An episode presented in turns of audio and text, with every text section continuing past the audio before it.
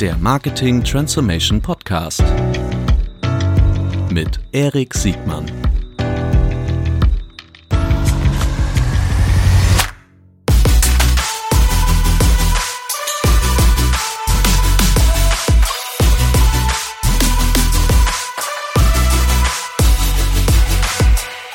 Herzlich willkommen zu einer neuen Folge des Marketing Transformation Podcasts. Heute mit Thomas Preuß. Thomas, herzlich willkommen. Vielen Dank, Erik. Äh, ja, erst einmal danke für die Einladung. Ich freue mich sehr, hier zu sein und bin schon ganz gespannt auf deine Fragen. Ja, ich auch.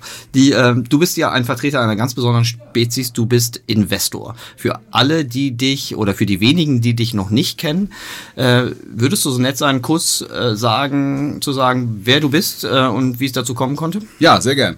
Ähm, ja, wie schon gesagt, Thomas Preuß mein Name. Bin hier in Hamburg, äh, damals geboren und aufgewachsen und äh, ja ursprünglich mal als Unternehmer meine Karriere gestartet und versucht mit unterschiedlichen Geschäftsmodellen selber als Unternehmer erfolgreich zu sein. Das habe ich zwölf Jahre gemacht und bin dann äh, aus dieser Tätigkeit heraus eigentlich zum Investmentgeschäft gekommen, weil ich ursprünglich mal geplant hatte, meine nächste Firma zu starten und diesmal dann eben mit der Unterstützung von Investorenkapital und habe dann äh, damals bei einem Hamburger Venture Capital Unternehmen angefangen, das war die Firma Neuhaus Partners und hatte dann das Glück, dort erstmal als Investmentmanager zu arbeiten. Und dann bin ich äh, relativ schnell danach Partner geworden, habe dann sechseinhalb Jahre bei Neuhaus Partners den, den Fonds gemanagt, habe dann einen eigenen Fonds gestartet äh, und dann äh, im Endeffekt jetzt äh, zu dem, was ich heute mache, äh, DTCP in 2015 bin ich ähm, zur Gründung von DTCP an Bord gegangen und DTCP steht für Deutsche Telekom Capital Partners und wir sind ein global agierendes Venture Capital und Private Equity Unternehmen mit Sitz in Hamburg für Europa, mit Sitz in Israel und mit Sitz in San Francisco und Menlo Park für Nordamerika. Cool. Die, ähm, ich glaube, wir werden gleich nochmal zum Geschäftsmodell von Deutsche Telekom Capital Partners äh, genauer einsteigen mich interessiert deine persönliche Perspektive. Ähm, äh, zum einen, weil du so eine seltene Spezies aus Selbstunternehmer, unternehmerische Verantwortung ähm, schon, schon getragen hast und immer noch trägst. Und vor allen Dingen auch, weil du die Investorenseite vertrittst. Ich finde das ganz besonders spannend, äh, gerade Investoren, die auf der Gesellschafterseite sind und sich auch mit Marketingprozessen auskennen und äh, nicht nur als Beobachter oder als PowerPoint-Lesende, sondern als wirkliche Macher. Ähm, das sollte heute auch so der, der Schwerpunkt sein, deine, deine Beobachtung, wie Marketing-Systeme sich transformieren oder sich weiterentwickeln können. Äh, genau, vielleicht eine kleine, kleine, ja. äh, kleine Ergänzung dazu. Ähm, das Thema Online-Marketing, digitales Marketing ist ja etwas, ist ja ähm, so ein bisschen, was die nach der, dem Dotcom-Crash, was mhm. die deutsche Venture Capital-Landschaft sehr geprägt hat. Ja. Ähm, AdTech, äh, wie wir das in der Investorensprache damals nannten oder auch heute noch nennen, war, war, war sehr beliebt. War ein Invest Investmentfeld, sag mal, was so 2005, 2008 sehr stark im Fokus der, der europäischen Venture Capital Gesellschaften stand. Mhm. Und da ich äh, qua meiner Historie äh, schon immer eine gute Verbindung, einen guten Zugang zu diesem Bereich hatte, habe ich auch sehr viel in diesem Bereich investiert. Sowohl im Bereich Content Marketing, sowohl im Bereich SEO ähm, habe ich äh, schon sehr früh ähm, verschiedene Geschäftsmodelle äh, investiert und äh, dementsprechend auch da meinen Zugang dazu behalten und weiter ausgebaut und dann eben versucht, äh, mit diesem Know-how dann äh, eben auch weitere Investments besser beurteilen zu können. Das ist allerdings jetzt schon ein bisschen her. Ja. Heutzutage ist das Thema AdTech bei Investoren nicht mehr ganz so beliebt. Mhm. Äh, heute spricht man da über Martech, mhm. ähm, was für mich aber sehr, sehr, sehr verwandt ist und äh, nach wie vor eine sehr hohe Relevanz besitzt. Im wesentlichen Sinne geht es ja auch immer darum, Kundengewinnung und Kundenbindung irgendwie effizienter zu betreiben als ohne Technologie. So ist es. Die, und dabei AdTech ist eher so, fokussiert sich da eher auf das technische Ausliefern von, mhm. von, von Werbemitteln mhm. und Martech, da geht es eigentlich eher um die Zielgruppen mhm. und äh, wie erreiche ich die, mit was erreiche ich die und insofern, das ist sehr artverwandt, aber Martech mhm. ist heute eigentlich, eigentlich ein sehr viel effizienteres, ein sehr viel breiteres Spektrum, als es damals AdTech nur war. Mhm. Bevor wir weiter in die Technologie ansteigen, sag noch mal kurz einen Satz zu Deutsche Telekom Capital Partners, weil das ist ja, glaube ich, äh, also ihr seid schon eher eine der größeren, bekannteren, aber trotzdem vielleicht auch weil der Name Deutsche Telekom drin vorkommt. Vielleicht kannst du das noch ein bisschen aufklären. Sehr, sehr gern. Also, wir sind ähm, als Deutsche Telekom Capital Partners damals gestartet als äh, Venture Capital Arm der Deutschen Telekom. Allerdings äh, sind wir kein strategisches Investmentvehikel, wir sind auch kein Corporate Venture Capital Fund, sondern wir sind äh, autonom dazu gestartet, haben äh, mit einer Single LP-Struktur von der Deutschen Telekom äh, unsere ersten Capital Commitments bekommen, sind dann so gestartet, äh, haben äh, in zwei Fonds investiert, ein Private Equity, ein Minority Private Equity Fund und ein Venture Capital Growth Fund ähm, und sind so in den letzten vier Jahren jetzt gewachsen von initial 500 Millionen Assets under Management zu heute etwas über 1,7 Milliarden US-Dollar Assets under Management and Advisory und investieren in dem Venture Growth Fund, in dem ich aktiv bin. Ich habe mit der Private Equity Seite unseres Geschäfts wenig zu tun, weil das mein Partner, der Vicente Vento, im Wesentlichen macht. Ähm, investieren wir in Softwareunternehmen im B2B-Fokus und das in der Growth Stage. Das heißt, mhm. Unternehmen, die ungefähr 5 Millionen Umsatz machen, also zwischen 5 und 100 Millionen, das ist so das, was wir gerne mögen. Äh, und dort investieren wir in Europa, Israel und Nordamerika ähm, Initialinvestments bis, äh, zwischen 10 und 20 Millionen. Wenn du dir Unternehmen anschaust, entweder die bereits in deinem Portfolio sind oder äh, Unternehmen, bei denen du vielleicht in Erwägung ziehst, zu investieren. Was sind so die Faktoren aus einer Marketingperspektive ähm, betrachtet? Was sind die Faktoren, die du dir ganz genau anguckst? Genau, dadurch, dass wir in einer etwas späteren Phase dazukommen, ähm, sind wir sehr zahlengetrieben. Für uns ist wichtig, ist ein Produkt-Market-Fit schon da und kann man in den Zahlen schon sehen. Und Produkt-Market-Fit heißt immer, es gibt ein Produkt, das offensichtlich ein Problem löst das möglichst viele Leute haben. Und, und diese Problemlösung ist so gut, dass es eben kein, kein Nice-to-have-Feature ist, sondern ein Must-have. So, es, es gibt ein echtes Problem und dieses, dieses Unternehmen bietet eine echte Lösung. So, und dann gucken wir drauf. Wir gucken Kann, meistens, kannst du mal ein Beispiel dafür nennen? Ähm, ein sehr, sehr gutes Beispiel ist zum Beispiel die Firma LinaX. Mhm. Das ist ein Unternehmen im Enterprise Architecture Management Bereich. Da mhm. geht es um das äh, Monitoring und das Management von äh, IT-Infrastruktur. Mhm. Ähm, hier ist es so, dass heutzutage, also heutzutage ist es so, dass die, die digitale Transformation, so wie es mhm. auch hier bei dir in deinem Blog in, in den Marketing-Stack geht, mhm. das äh, vollzieht sich eben auch im IT-Stack. Und wir kommen alle aus einer Welt von Monolithen. Große, schwere Softwareumgebungen, die eigentlich ähm, immer ja, 100% einer Funktionalität in, einer, in, einem, in einem einzigen Software-Modul äh, angeboten haben sehr, sehr aufwendige äh, äh, Maintenance-Vorgänge, sehr, sehr äh, aufwendige äh, und langwierige Release-Zyklen. Und das ändert sich heute. Da geht es heute mehr hin zu Point Solutions, das heißt ähm, kleinteiligere Software-Module, äh, ähm, ähm, die weniger Funktionalität haben, dadurch aber deutlich schneller erneuert werden können, geupdatet werden können, bis hin sogar zu moderner IT-Infrastruktur, wie man es heute macht, äh, man nennt das die Microservices-Infrastruktur. Mhm.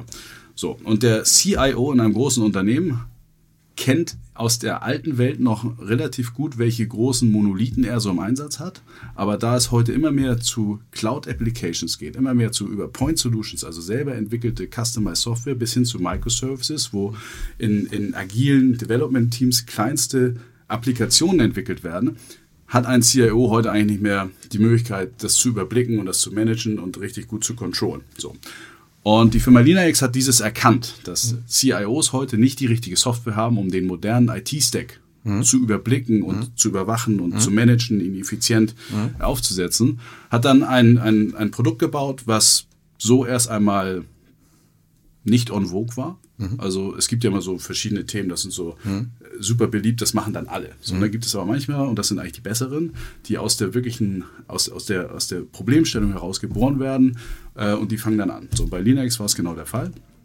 Die, ähm, die beiden Gründer ähm, haben im Konzernumfeld gearbeitet, im IT-Bereich und haben festgestellt, dass es so eine Software nicht gibt heutzutage, die das diesen modernen Anforderungen gerecht wird. Und haben dann eine eigene Software gebaut und sind von vornherein eigentlich mit sehr, sehr gesunden Metriken gestartet. Das heißt, die haben Kunden gewonnen. Diese Kunden haben dann auch das Volumen vergrößert, mhm. haben nicht gekündigt, mhm. wollten mehr bezahlen, sind lange dabei geblieben. Mhm. Und so konnte das Unternehmen dann verschiedene Finanzierungsrunden dann eben raisen, mhm. bis wir heute dabei sind, dass wir jetzt ein globales Geschäft hier gerade aufbauen.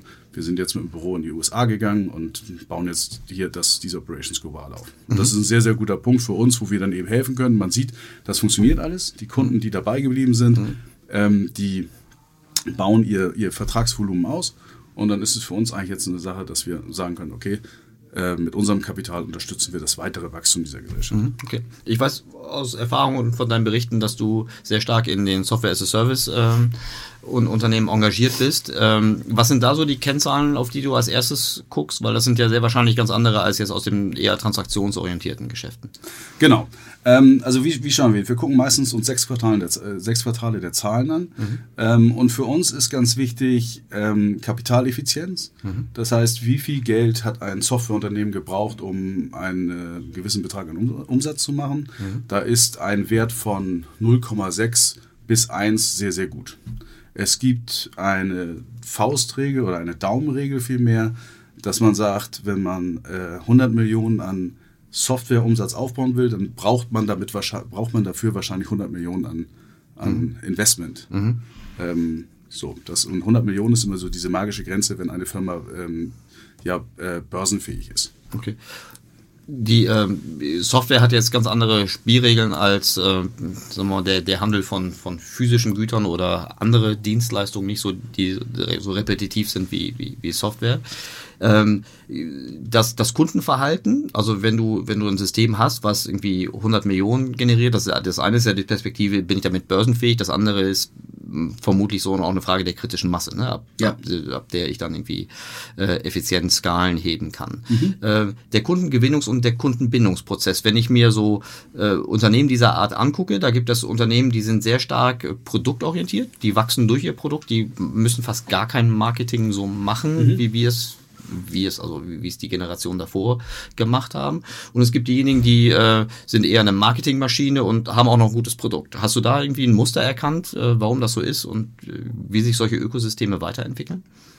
Also, ähm, ja, es ist so, dass, dass also neben der einen Kapitaleffizienz, was ich eben schon gesagt habe, was für uns wichtig ist, ist das andere auch die, die Sales- und Marketing-Effizienz. Mhm. Wir nennen das äh, die Magic Number. Das ist ähm, wo wir uns angucken, wie viel äh, Sales- und Marketing-Ausgaben in einer Periode dem Net New ARR oder dem, dem zusätzlichen Umsatz der Folgeperiode gegenübersteht. Mhm. Ähm, das ist für uns eine Gesamtheit aller Sales- und Marketing-Maßnahmen subsumiert in einer Kennzahl. Das impliziert aber sowohl Organic, Upper Funnel als auch wirklich Outbound Sales am Ende, am Ende des, des Execution Funnels. Ich glaube, das könnten wir ganz kurz noch mal ein bisschen für die Zuhörer, die nicht äh, von morgens bis abends über ähm, Software as a Service Modelle nachdenken. Das ist der aufkumulierte äh, Umsatz auf ein Produkt in einer genau, Periode. also der ARR, wie wir das nennen, das ist die Annualized uh, Recurring Revenue mhm. Run Rate. Mhm. Ähm, das ist der Monatsumsatz, der jeden Monat wiederkehrende Umsatz mhm. mal 12.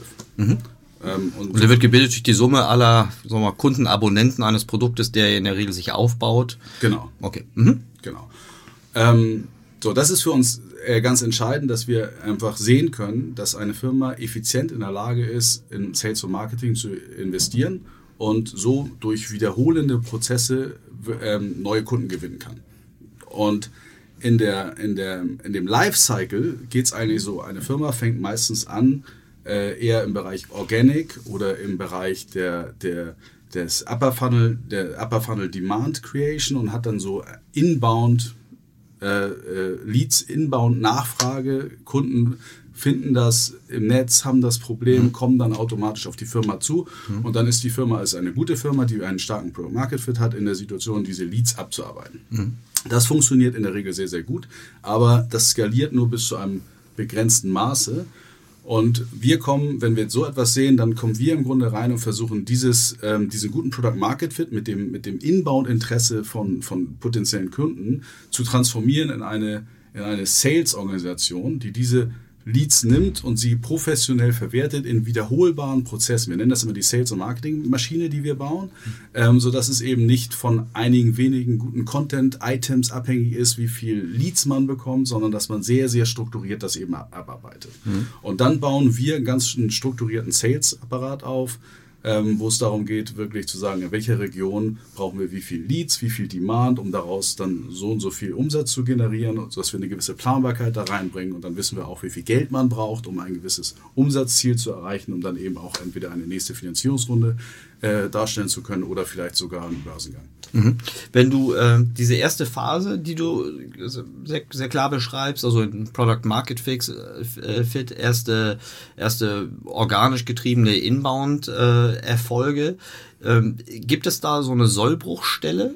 Die, sagen wir mal, organisatorisch, prozessual oder vielleicht auch vom Mindset der Köpfe, weil dann auf einmal irgendwie Geld investiert werden muss, um ein Produkt noch weiter zu verbreiten? Oder ist das ein fließender Prozess, der eigentlich automatisch voneinander von alleine ineinander nee, übergeht? Das ist an sich ein fließender Prozess. Mhm. Was es aber gibt, ist, dass Sales und Marketing einfach nicht effizient ist. Mhm. Also es gibt zwei Kennzahlen, die wir auch uns genau angucken. Das ist einmal äh, Payback on Marketing. Mhm. Das heißt, wie viel Geld gibt man eigentlich aus und wie lange dauert das, bis mhm. das Produkt, dieser Neuumsatz, die Kunden daraus, mhm. diese, diese Kundengewinnungskosten eigentlich zurückverdient mhm. haben. Mhm. Da ist ein Daumenwert, sagen wir mal, zwischen 9 und 15 Monaten ist da sehr, sehr gut. Mhm. Alles, was darüber hinaus ist, kann entweder dazu führen, dass das Produkt nicht richtig gepriced ist oder es einfach zu teuer war, die Kunden zu gewinnen.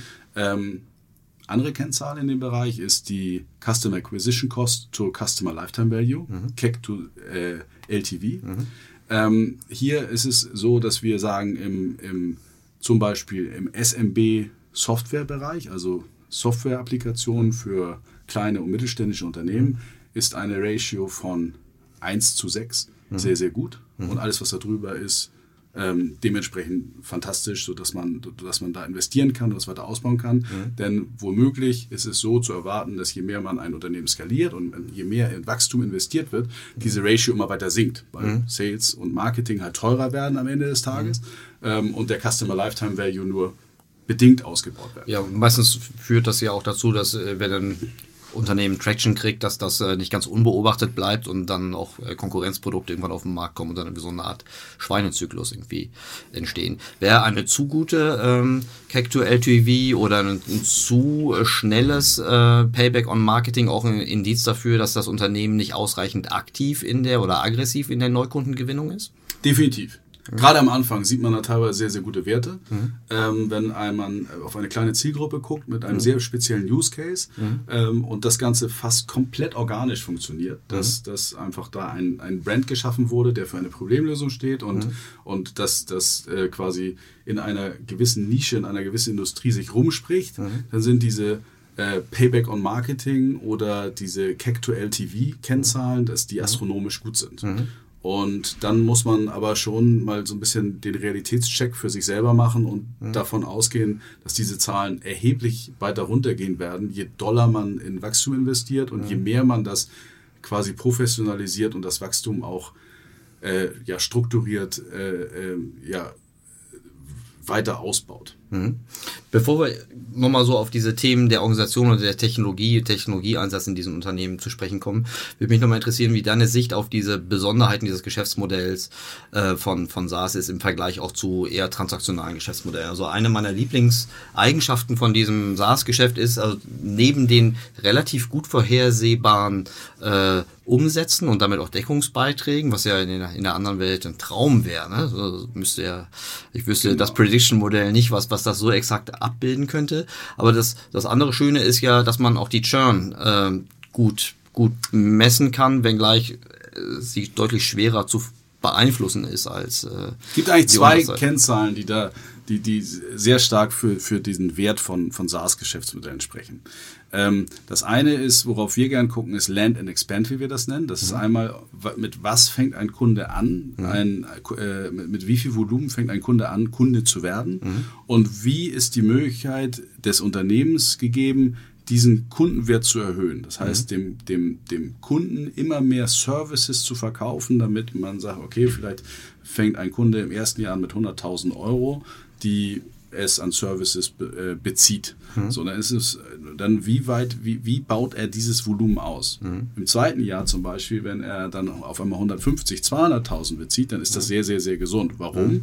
Weil das heißt, zum einen, der Product Market Fit war so stark, dass er zum einen Kunden, Kunde geworden ist. Und zum anderen äh, findet er das Produkt auch nach wie vor sinnvoll, wird also nicht kündigen, sondern baut es sogar aus, kauft nach. Mhm. So, und da gibt es verschiedene ähm, Modelle, wie man so einen Expand-Mechanismus bauen kann. Das ist einmal so Volumenmodelle. Jemand bezieht mehr von dieser Leistung, als er initial beabsichtigt hat, weil er vielleicht das, das mhm. erstmal nur mal ausprobieren wollte, rollt es dann innerhalb der Organisation weiter aus. Oder weitere Funktionalität, wo mhm. man sagt, okay, das ist ein Modul A, was du mhm. heute gekauft hast, aber wenn du damit mhm. viel arbeitest, kannst du auch noch Modul B, C mhm. und D kaufen. Mhm. Dementsprechend würde man dann dieses Kunden, diesen Kundenaccount weiter ausbauen. Die zweite große Sache ist Churn, also sprich Kunden kündigen. Ähm, und ähm, ja, niedrige Kündigungsraten sind natürlich äh, extrem wertvoll, weil man auf der anderen Seite nicht Neukunden nachschaufeln muss, die man eben durch teures Sales und Marketing wieder einkaufen muss, mhm. sondern bestehende Kunden, die man ausbaut, sind eben mhm. mehr als doppelt so viel wert. Mhm. Die ähm, bei bei Land and Extend kann man ja äh, für alle, die jetzt äh, nach einem Beispiel suchen, äh, das erste spontane Beispiel, was mir einfallen würde, ist äh, die LinkedIn Premium Funktion, ne, wo man als Basic einsteigen kann. Da kann man diverse Zusatzoptionen, die dann bis zu erwachsenen vierstelligen Beträgen sich auch ja. sogar fünfstellige Beträge, je nachdem wie groß meine Company ist, bis zu den ja. äh, Search-Funktionen. Oder klassisches Beispiel ist eigentlich bei jedem, bei jedem äh, äh Software as a Service Modell gibt es ja eigentlich immer so die drei äh, Tarifpläne. Mhm. Das ist dann meistens Silber, Gold und Platinum. Mhm. Oder auch Freemium-Modelle, die mhm. erst einmal sogar kostenlos anfangen. Mhm. Und dann läuft man aber sehr schnell, wenn man es dann eben aktiv nutzt, in, in so Volumengrenzen mhm. rein, wo es dann eben sagt, okay, du bis jetzt ist die Free-Version, ab jetzt musst du bezahlen. Jetzt irgendwie 12,99 im Monat. Äh, so, und dann kommst du relativ schnell, wenn du es weiterhin nutzt, an die nächste, an die nächste äh, Payment-Wall, wo es darum geht, okay, du hast deine Volumengrenze erreicht, jetzt äh, das Upgrade zu Gold und dann kostet es halt auf einmal 59 und dann Platinum kostet dann irgendwie noch mehr. Ja. So, das ist so das typische Beispiel von Land Expand und das gibt es eben auch und äh, in dem Enterprise-Software-Segment. Ja. Da sind es dann nicht Preispunkte um die, um die 12 oder 50 oder 100 Euro im Monat, sondern da geht es eben darum, um 10, 50, 100.000 Euro im Monat. Wäre es fair zu sagen, dass äh, beide Seiten, also die positive Seite, also die Expansionsseite, also die Upsell-Seite, als auch die Churn-Seite, dass das mindestens äh, Frühwarnindikatoren sind oder Frühindikatoren sind, um auch die Weiterentwicklung des Marketing-Maschinenraums oder vielleicht auch des Marketing- und Produktfittes äh, weiter, weiterzuentwickeln? Definitiv, definitiv. Also es gibt wenn man sagt, äh, Land and Expand ist ein Indikator, ähm, Churn ist ein anderer, dann ist das dritte auch noch die Gross Margin des Umsatzes, der da reinkommt. Mhm. man sieht an der Gross Margin, wie viel, wie wertig ist eigentlich der Umsatz, wie viel gebe ich eigentlich von vornherein ab von diesem mhm. Umsatz und wie viel von diesem Umsatz kann ich wirklich benutzen, um gegen meine Strukturkosten gegen anzuarbeiten. Mhm. Und eine, ein Thema der Strukturkosten ist eben auch, wie weit kann ich gehen im Sales und Marketing, mhm. wie viel kann ich da machen. Äh, es ist im Bereich schnell wachsender Softwareunternehmen keine Seltenheit, dass man also im internationalen Vergleich, in der späteren Wachstumsphase, dass man bis zu 100% der Gross Margin in Sales und Marketing pro Monat investiert. Ja, das gab es ja in den B2C-Plattformen, jetzt zum Beispiel, wenn ich an Partnerbörsen oder äh, Klingeltöne denke, gab es das eine Zeit lang auch. Ne? Also genau. Das ist gar nicht so besonders. Ge genau, aber wenn man, wenn man heute in die klassische Industrie guckt ja, ja. Äh, oder in Handel, ähm, da, da sieht es dann meistens anders aus, weil, weil die, die Situation einfach eine andere ist andere Roherträge, anderes Geschäftsmodell. Also wenn wir jetzt äh, Markenartikel äh, in, im Fashion-Bereich verkaufen würden, dann könnten wir uns das nicht leisten. Genau. Oder zumindest nicht lange. Okay, verstehe ich. Ich würde gerne auch vor der Perspektive oder vor der Fragestellung ähm, her, was, was können auch andere Geschäftsmodelle davon lernen, weil es, die meisten werden sehr wahrscheinlich nicht im, im, im Software-as-a-Service-Bereich sein. Äh, ich weiß aber aus den Vorgesprächen und aus der Erfahrung, die wir auch gemeinsam gemacht haben, dass es durchaus übertragungsfähige Erkenntnisse gibt aus der Software Software as a Service in die, in Anführungsstrichen, traditionelleren äh, Marketing-Ökosysteme. Mhm. Äh, vielleicht ganz kurz, oder nicht kurz, aber nochmal ganz explizit auf die Themen der Organisation und des Technologieeinsatzes. Äh, vielleicht gerne auch gespiegelt zu herkömmlichen Marketing-Ökosystemen. Ich habe SaaS-Unternehmen immer kennengelernt als äh, nicht nur produktfixiert, sondern auch als diejenigen, die ein, einen Riesenschatz an, an proprietären Daten haben und die auch nahezu exzellent äh, einsetzen. Richtig oder falsch?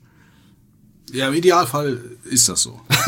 das heißt, das ist nicht immer so. Genau, das ist nicht immer so und das ist auch gut so, dass es nicht so ist, weil dann, dadurch können wir dann äh, da reinkommen und, und noch optimieren. Wenn mhm. alles perfekt ausoptimiert wäre, dann wäre es ähm, ja wünschenswert und das ist auch ganz tolle Leistung dann, aber dann ist für uns als Investor so etwas, wo, wo die, die Upside dann äh, geringer mhm. ist. Äh, was wir, wenn wir leben davon, dass etwas schon gut läuft, weil ein Produkt-Market für den da ist, eine echte mhm. Problemlösung da ist, mhm. aber wenn wir dann sehen, dass das, äh, obwohl es sehr gut läuft, trotzdem noch Optimierungspotenzial besitzt, sodass wir dann als Investor, als Shareholder aktiv helfen können, mhm. sodass wir diese Potenziale noch heben und dann, sodass es danach noch besser läuft. Das ist natürlich für uns ein sehr, sehr attraktives Szenario, weil mhm. wir dann echt einen Mehrwert stiften können. Ja. Gut. Auf der anderen Seite, wenn etwas perfekt läuft, dann freuen wir uns auch, wenn, mhm. wir, wenn wir da investieren können, wenn wir da Gesellschafter sind und wenn, wenn wir eben nicht mehr mhm. helfen können, weil es eben schon perfekt läuft, dann ist das, dann ist das für mhm. uns eben auch gut.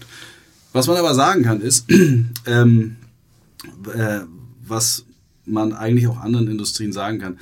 Software as a Service ist sehr gut daran, datengetrieben zu arbeiten.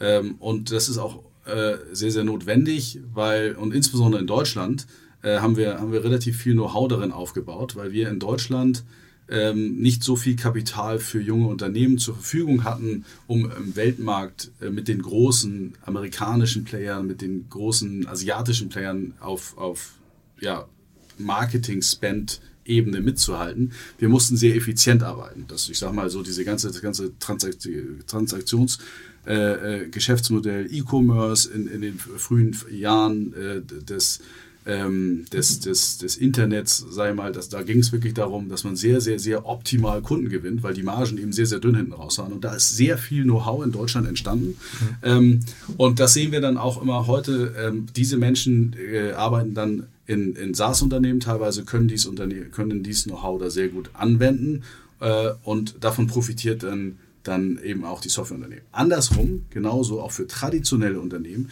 empfiehlt es sich auch genau diese Denkweise anzunehmen. Wirklich zu gucken, was ist erstmal, kenne deinen Kunden. Wer ist dein Kunde?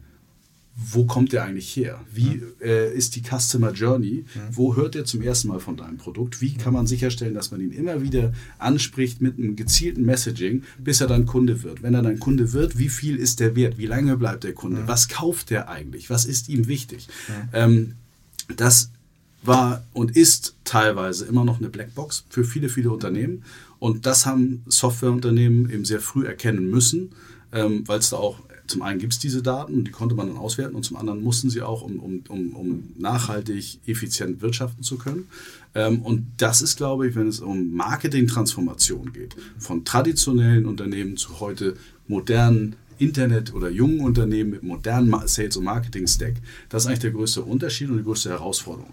Sich diesen Technologien bewusst zu werden, die Prozesse dementsprechend anzupassen, dass eine Organisation auch nach diesen, nach diesen Technologien und Prozessen lebt und dann äh, die, die, die Sales- und Marketing-Kommunikation eben dementsprechend auch ausrichten kann. Mhm. Also das sehen wir ja oft bei dieser Art von Unternehmen, dass die, dass die ähm, ein, ein, zentrales BI haben, wo ja nicht nur die Kundengewinnung, also die, die Customer Acquisition Costs äh, auf einer sehr granularen Ebene vorliegen, sondern dass es auch direkt zu der zu dem Bestandsumsatz als auch zu den Umsatzprognosen. Ne? Da wird ja jede Kohorte über jeden Zeitpunkt, über jeden Gewinnungsweg, ich glaube, wir haben ja so ein paar Unternehmen gemeinsam im Kopf, die wir da meinen, äh, aber sehr genau korreliert und entsprechend eingegriffen in dem Moment, wo sich da etwas verändert, egal in welche Richtung. Äh, jetzt könnte man sagen, ja gut, das ist ja auch leicht, wenn du, wenn du, wenn du Software hast, wo praktisch jede Aktion auf einen Kunden zurückschlüsselbar äh, ist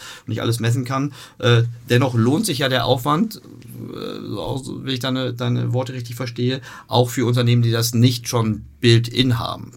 Sehr wahrscheinlich aus Wettbewerbsgründen oder aus Kapitaleffizienzgesichtspunkten oder beides. Ja, also ich glaube, ich glaube, wichtig ist, man muss die Daten, die man, auf die man Zugriff hat, die muss man halt benutzen und mhm. die muss man kennen und mhm. äh, auf die muss man auch optimieren. Mhm. Wenn man seinen Kunden nur bedingt kennt, mhm. dann muss man eben viel, viel stärker die verschiedenen Kanäle kennen, mhm. auf die man diese nicht bekannten Kunden adressiert und bespielt mhm. und muss halt da sehr genau steuern. Äh, ich glaube, das Thema äh, datengetriebenes Marketing ähm, ist etwas, wo man wo man die Organisation nach ausrichten muss und verstehen muss, dass es im Endeffekt nur um die Datenhoheit geht. Ähm, das ist ein viel benutzter Begriff derzeit. Daten sind das neue Öl und so weiter. Das ist aber erst einmal ja fast inhaltsleer, wenn man erstmal versteht, was bedeutet das für mich denn eigentlich? Welche Daten habe ich? So, und da gibt es noch sehr viel Nachholbedarf, denn die meisten Unternehmen haben viel mehr Daten, als sie denken, machen damit aber nichts. Oder haben sie in nicht im- verschiedenen Silos Oder liegt. haben sie nicht im Zugriff, genau. Genau. Das kann ja auch extern liegen. Genau, kann extern liegen und haben einfach kein zentrales Data Warehouse, wo das alles zusammenläuft, können dementsprechend auch keine wirklich gute BI, da, Business Intelligence darüber laufen lassen, um mal zu sehen, was haben wir eigentlich für Daten und wie korrelieren die eigentlich und welche Aussagen können wir daraus eigentlich ziehen.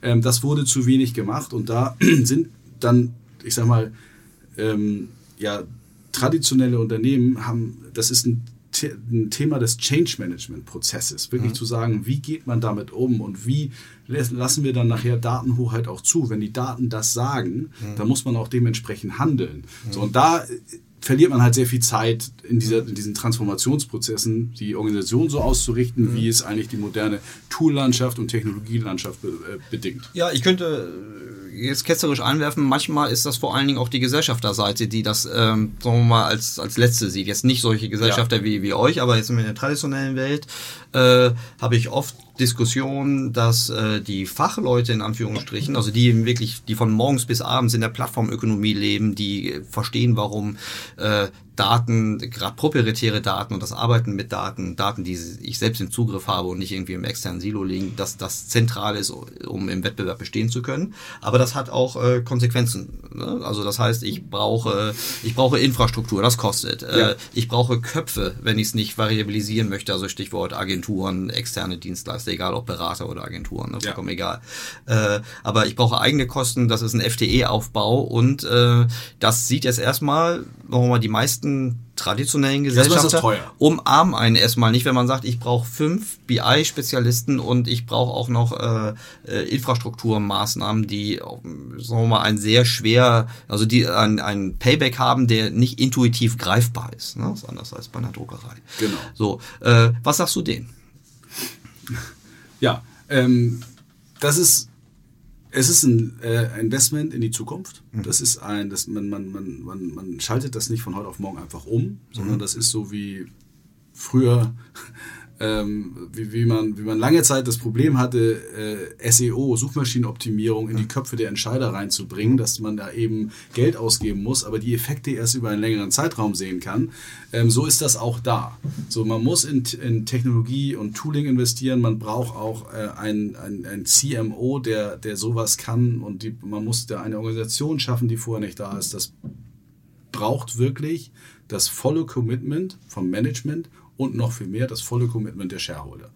Denn, denn hier geht es darum, in die Zukunft zu investieren, Weichen zu stellen, um dann äh, anfangen, sich damit wohlzufühlen, erste Anfangserfolge zu erzielen und dann nachher diese Maschine, wie wir das nennen, immer weiter auszuoptimieren, sodass man dann ähm, auf Kundengewinnungsseite und auch auf Retention-Seite, also sprich, wie lange bleiben diese Kunden eigentlich, wie viel Umsatz holen wir eigentlich aus so einem Kunden heraus über den Lebenszyklus, äh, dass man da mithalten kann mit dem internationalen Wettbewerb.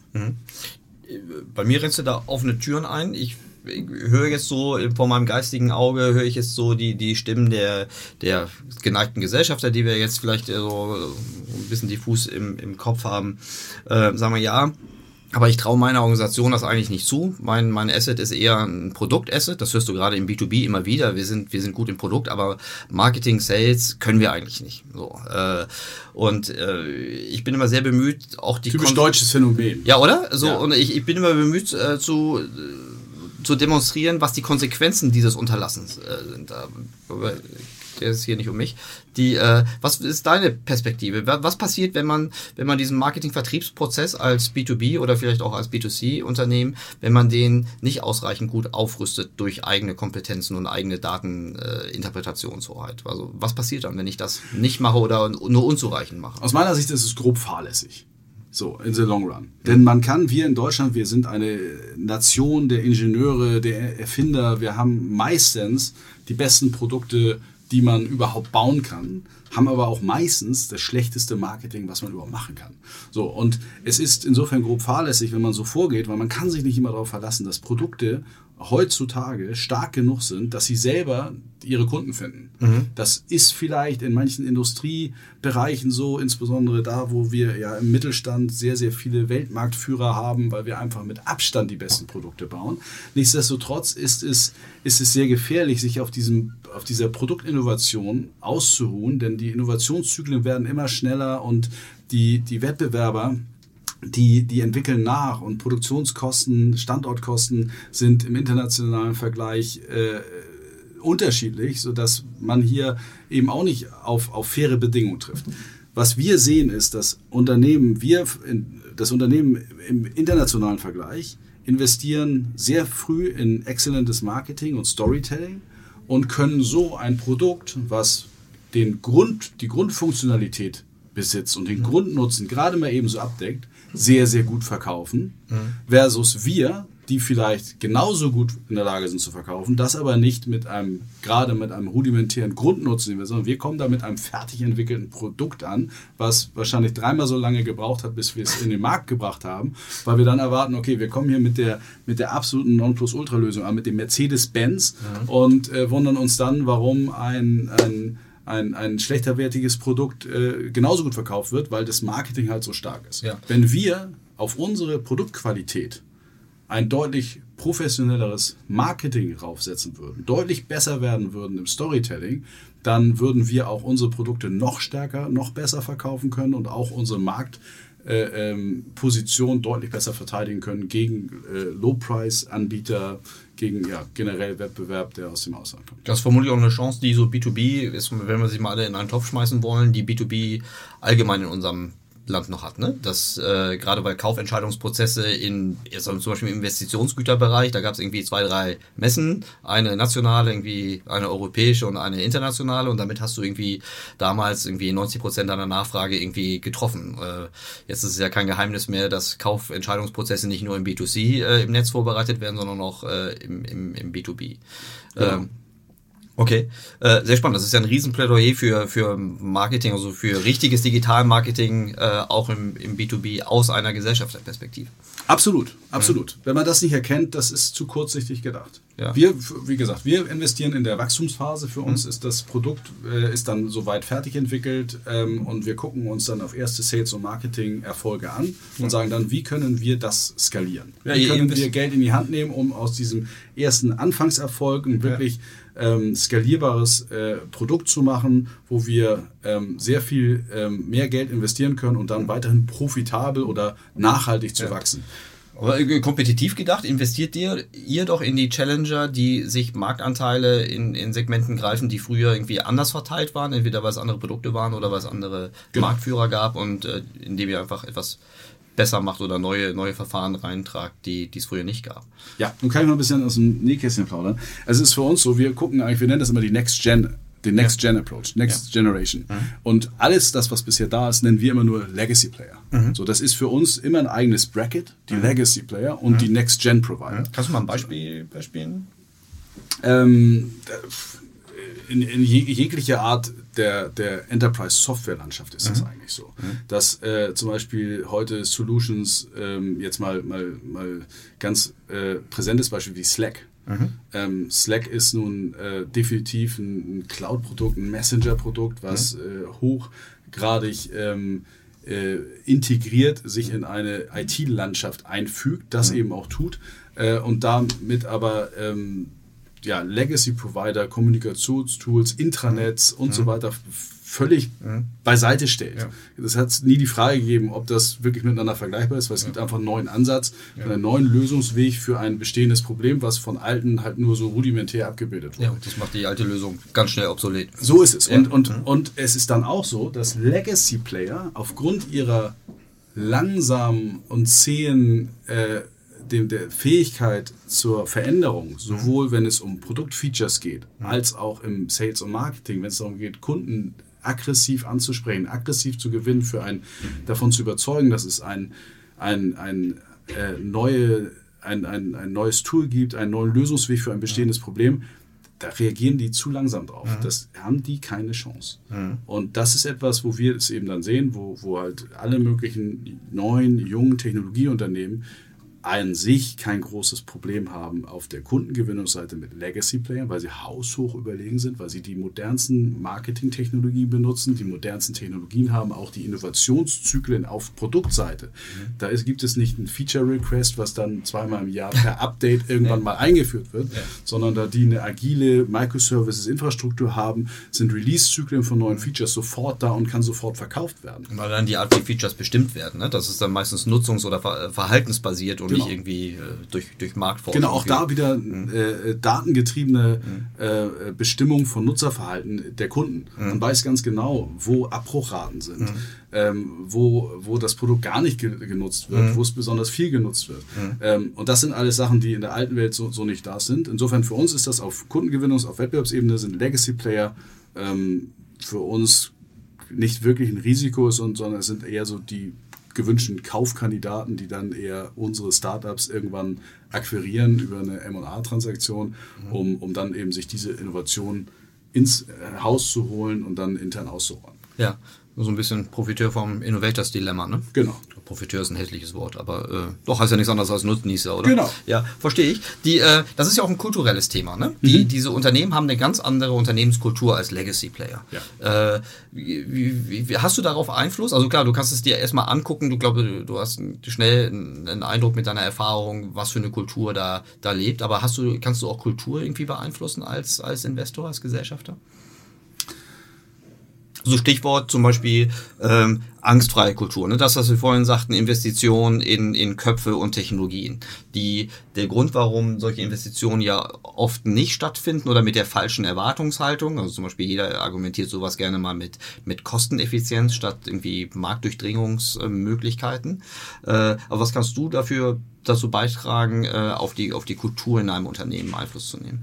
Also wir haben diese Diskussion selten, mhm. weil wir junge Unternehmen haben, die haben nicht dieses okay. Gut Kultur mhm. was ja in Traditionsunternehmen mhm. da ist. Da gibt es ja mhm. Leitbilder, die sind nicht am Whiteboard mhm. entstanden, sondern die sind überliefert worden. Okay. Ähm, das haben wir in Startups eigentlich nicht und in Wachstumsunternehmen eigentlich nicht in dem Sinne, sondern da fängt man, fängt man irgendwann an, wenn man ab einer äh, gewissen Größe ein Firmenleitbild oder so, so, so ein Purpose zu definieren, über die man einfach die Mitarbeiter motivieren will, in die gleiche Richtung zu arbeiten. Das können wir aber selber steuern ähm, und das haben wir eigentlich nicht. Wir haben also diese Angstkultur haben wir nicht, weil wir leben immer in diesem Umfeld. Es gibt mhm. Märkte meistens, mhm. äh, wo, wo sehr viele Milliarden an Umsätzen schon getätigt werden von mhm. Legacy-Playern. Und es geht eigentlich darum, diesen Legacy-Playern Mhm. mal offen gesagt, die Butter vom Brot zu nehmen. Mhm. also man muss schon sagen, okay, es ist halt da und wir müssen mutig sein, wir müssen. Sachen ausprobieren. Und das ist etwas, was wir ganz stark unterstützen, dieses, der Mut, den Mut zum Ausprobieren. Mhm. So insbesondere, ähm, was in der frühen Phase, einfach mal ein Produktfeature launchen, an eine äh, begrenzte Anzahl von Testkunden ausliefern, Feedback sammeln, wirklich aktiv mit den Kunden und den Nutzern sprechen und dann entwickeln. Versus, man entwickelt äh, intern äh, eine Hypothese für ein neues Produkt und dann macht, stellt das Produkt dann fertig und stellt dann fest nach fünf Jahren, dass es an dem Kundennutzen eigentlich vorbeigegangen ist oder der Kundennutzen, den man damals aufgrund von Marktforschung irgendwo identifiziert hat vor fünf mhm. Jahren, heute sich verändert hat, weil mhm. sich die Nutzung komplett verändert hat, weil sich die, die Gesellschaft verändert hat. Also da immer kürzere Innovationszyklen. Ähm, zum Beispiel wenn man äh, äh, auf, auf, jetzt auf Marketing guckt, ganz, ganz besonders, dann ist es eben auch ein Wandel sozusagen und, und man, man geht nicht mit einer Message raus an die gesamte Zielgruppe, sondern man muss sich ja mal überlegen, es gibt ja ganz unterschiedliche Mikrozielgruppen in der Gesamtzielgruppe und die haben ja alle teilweise unterschiedliche Erwartungshaltungen, unterschiedliche Bedürfnisse einer unterschiedlichen Ansprache, haben unterschiedliche Use Cases und da ist es so, das, ist, das macht ja Amazon so schlau, dass bei Amazon eigentlich ja jeder Kunde sein eigenes, äh, ähm, sein eigenes Portal sieht mit den Informationen, das wirklich customized auf das eigene Nutzungs, äh, ähm, äh, ja, Niveau, Nutzungsinteresse ähm, fokussiert ist, ähm, ausgerichtet ist. Und es gibt Unternehmen, wie wir kürzlich ähm, einen sehr, sehr glücklichen, erfolgreichen Exit feiern konnten, die Firma Dynamic Yield. Das ist ein Martech-Unternehmen, die mit Hilfe von, von Machine Learning und AI in der Lage sind, Web-Assets, digitale Assets von Unternehmen zu personalisieren. Eben genau das. das die einen mögen lieber die Hintergrundfarbe blau, die anderen lieber rot. Die einen stehen darauf, wenn sie geduzt werden in der Ansprache, die anderen möchten gern gesiezt werden. Das sind alles Themen, die personalisiert mhm. werden können mhm. und die die Conversion äh, messbar hochbringen. Mhm. Ähm, und das ist etwas, was man, diese, diese Klaviatur sollte man spielen. Insbesondere Traditionsunternehmen tun sich innerhalb der klassischen, im traditionellen Marketing teilweise sehr, sehr schwer, weil es sowas früher einfach nicht gab. Diese Granularität der, der unterschiedlichen Optimierungsmöglichkeiten, das gibt es heute und das sollte man unbedingt machen und da sein, sein ähm, seinen Technologie-Stack und die Art und Weise, wie man mit Daten arbeitet und seine gesamte Storytelling, Kundenansprache dementsprechend darauf ausrichten. Mhm. Ich würde gerne abschließend mit dir nochmal kurz den, den, den, den Faden vom Anfang aufgreifen, wo du gesagt hast, irgendwie AdTech ist schon ganz lange dabei, ist irgendwie ein prägendes, eine prägende Disziplin, ein prägendes Vertical gewesen, um unsere, um unsere Marketinglandschaft irgendwie weiterzuentwickeln. Jetzt geht das Ganze weiter in die Martech-Richtung. Ähm, ich habe manchmal den Eindruck... Martech steht übrigens für Marketing Technologies. Ja, das ist gut zu wissen. mit Martech nichts. Ja, genau, das ist gut, dass man das sagt. Ich überlege mir auch, äh, ob wir für die vielen Abkürzungen, die wir hier verwandt haben, nicht mal ein, ein Glossar, Glossar machen. Wir ja. machen Glossar und hängen den in die Show Notes. Vielleicht können wir das auch sprechen, das Glossar. Ja, das können wir machen. Das, das ist sicher sehr spannend durchzuhören, so, so sieben Seiten Glossar gesprochen. Ja, mit nasalem Unterton. Ja die, aber Spaß beiseite, die, die Martech-Welt. Äh, Gibt es überhaupt noch eine Chance für Nischen-Martech-Lösungen oder gehört in fünf bis zehn Jahren sowieso alles den Oracle, Salesforce, SAPs, Adobes und Microsofts dieser Welt und Google nicht zu vergessen? Das ist eine gute Frage. Oh, das ist das erste Mal, dass ich das. nee, aber. Deine erste gute Frage. Dankeschön.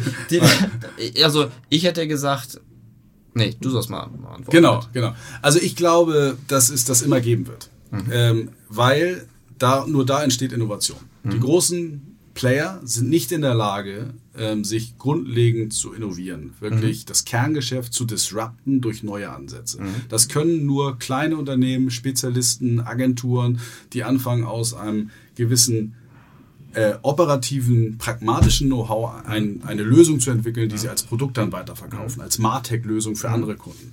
So, und äh, das, glaube ich, wird immer so sein, denn Marketing lebt ja davon, dass man Wege findet, Kunden zu gewinnen, die andere nicht gehen. Ansonsten mhm. wird es ja nur teuer. Wenn alle das gleiche Marketing machen, mhm. dann wird es ja nur teuer. Mhm. So, das heißt, man muss ja immer wieder äh, sich überlegen, wie spreche ich, wie finde ich meine Kunden, wie spreche ich die an äh, und äh, dort neue Wege zu gehen. Und aus diesen neuen Wegen werden wahrscheinlich auch immer kleine nischige Produkte entstehen, die dann, je nachdem, wie viel Relevanz sie wirklich haben, dann zu großen Produkten werden können und die dann auch gekauft werden von den großen mhm. äh, Marketing-Cloud-Anbietern dieser Welt.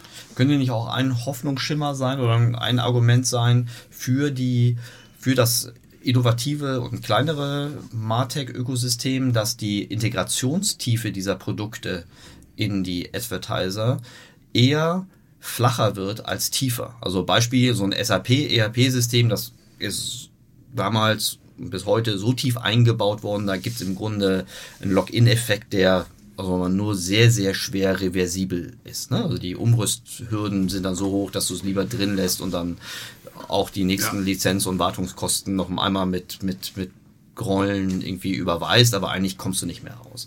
Neue Systeme, jetzt ich denke also zum Beispiel an CRM-Software, ähm, da haben wir glaube ich beide ein bisschen Erfahrung, die, ähm, die sind ja, die leben ja auch davon, dass sie eine gewisse Flexibilität haben, ne? dass sie API-orientiert sind und nicht mehr ins Rückenmark eines Advertisers oder eines Unternehmens irgendwie äh, eingebaut werden müssen. Oder ja. wird das nicht auch helfen? Definitiv. Das, da sprichst du nochmal eine andere Facette des, des Problems an, nämlich dadurch, dass die Demokratisierung des Texts jetzt gerade stattfindet äh, und man, du hast das Wort äh, API äh, genannt, man immer mehr offene Schnittstellen zu großen Systemen Systemumgebung findet, mhm. ist der Zugang eben nicht wenigen Gatekeepers vorbehalten, sondern man kann eigentlich als auch kleines Unternehmen mit einer kleinen Lösung sehr, sehr schnell sich selbst quasi tief integrieren in einen bestehenden Stack, weil eine öffentlich verfügbare API zur Verfügung steht, die man nutzen kann, um sofern die Daten zu bearbeiten, Daten einzuspeisen und dort eine Lösung anzubieten mittels dieser API. Mhm. Ähm, das ist etwas sehr Positives, was wir, was wir überall sehen. Es geht um API-Ökonomie.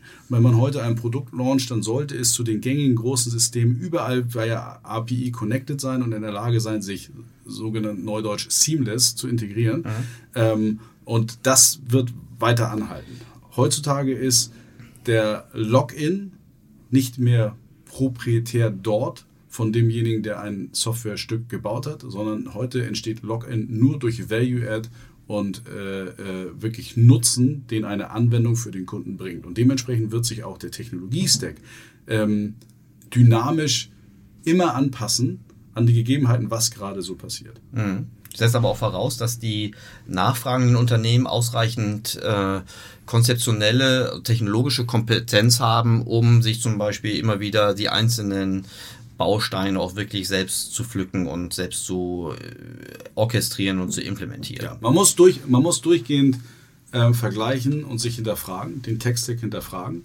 Man muss durchgehend neue ähm, Produkte testen und äh, die Effizienz dieser, dieser neuen Wege benchmarken gegen die existierenden. So, man muss diesen Tech-Stack, den man da hat, dauerhaft erneuern. Das ist nicht etwas, wo man sagt, ich investiere heute einmal in eine neue äh, Systemlandschaft und dann bin ich, habe ich ja für die nächsten 15 Jahre Ruhe.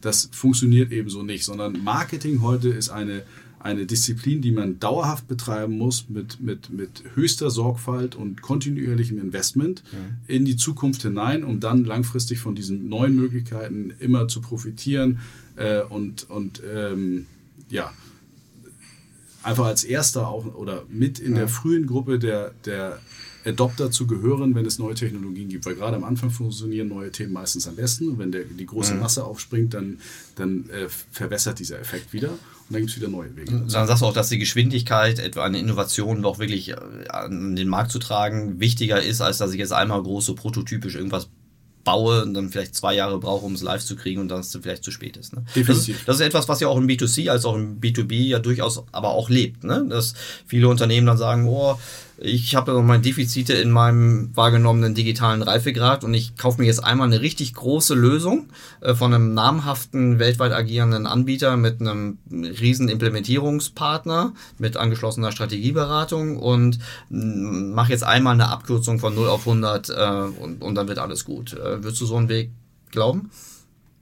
Also das, das, das kann schon mal äh, sinnvoll sein, aber ist, ist, ist wirklich fragwürdig, wenn man es dabei belässt. Ja. Wenn man diesen Shortcut einmal nimmt, um sich mal komplett zu erneuern, ähm, dann ist das, ist das ein vorstellbarer Weg. Wenn man aber es, es vernachlässigt, dann die äh, Strukturen in-house nachzuziehen, die eigene Kompetenz zu schärfen, dann ist das auch da wieder fast grob fahrlässig. Also es ist ganz wichtig, dass man die Datenkompetenz selber aufbaut, die Technologiekompetenz selber aufbaut, in der Lage ist, selber die verschiedenen Kanäle optimal zu bespielen. Man kann am Anfang, gerade als traditionelles Unternehmen, äh, sich äh, großer Player, Integrationspartner bedienen oder auch kleinen, so zum Beispiel äh, wie das, was ihr macht, ist ja sicherlich äh, für jedes Unternehmen auch ein, ein, ein, ein Innovations- und Wissenssprung, den, den sie da erhalten, wenn sie mit Experten wie euch zusammenarbeiten.